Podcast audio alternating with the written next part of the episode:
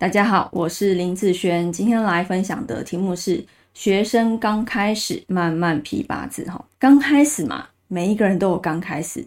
我刚开始在批八字的时候，我也是很紧张的哦。哦，我也是，嗯，会很害怕自己批错哦，很害怕自己看的不对啊，或者是我自己运算错误的问题啊。没有一个人一刚开始就很厉害的，每一个人都是从哦。很 很害怕，很担心这样子起来。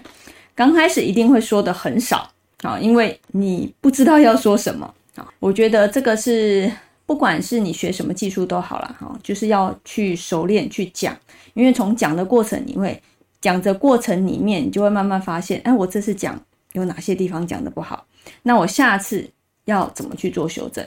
好，那当然越讲越多就会越来越好，那你不讲好就会越不好。这个都是练出来的。那今天跟学生哦讲三个方向哦，你可以用这样子的方向去批八字。第一个呢，大运啊，你可以把所有的大运都把它批出来，先去看它的起伏啊。譬如说，你现在目前的这个大运，它走到正是往上，还是平稳，还是正是往下的一个走法？你先把大运的财运、官运先批出来，了解你目前的大运的走向。这是一个面的看法，好，一个大方向。第二个呢，流年，流年一般呢，你可以往前，好，你先看三年，你先往前推三年，去抓出财官的起伏啊。有的时候我往前推三年看不出来的时候，我还会再往前推，好，然后整个财官的起伏跟对方讲哦，你的一个运势的走法大概是怎么样啊，然后来判断。今年、明年后面的走法是怎么样？好，所以呢，流年的部分啊，你可以先往前推三年，先去做一个判断。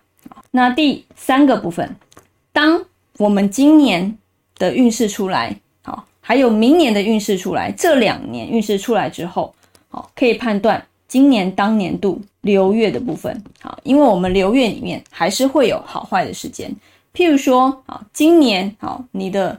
比如说财好好了，财运好的一个流年，十二个月里面有没有遇到财运不好的时间？会吗？好，那你就把一些不好的时间挑出来。好，那这些月份就要特别的注意。那一个不好的流年，譬如说今年财运不好，那今年不好的流年有没有在月份里面更糟糕，或者是机会点？基本上我们都是抓不好的机会点是最多的，不好的。代表这是一个洞，这是一个损失、损财、破财的一个时间。那这个时间不好，那当然要赶快避开。好，人家就是讲趋吉避凶嘛。好，这些不好就是你要去避凶的一些时间。所以呢，好，可以这三个部分从这边开始，再来讲这个，再来讲这个。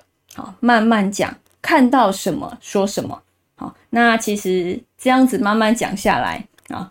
那你的时间就可以慢慢拉长，不会讲，刚开始不会讲是很正常的，好是很正常的，因为不是每一个人一刚开始就很厉害，好一定是做了之后才会慢慢好变得比较会看，或或者是慢慢变得会讲的比较多的部分哦，好，但是还是要去做，好要去做才会成长，才会进步。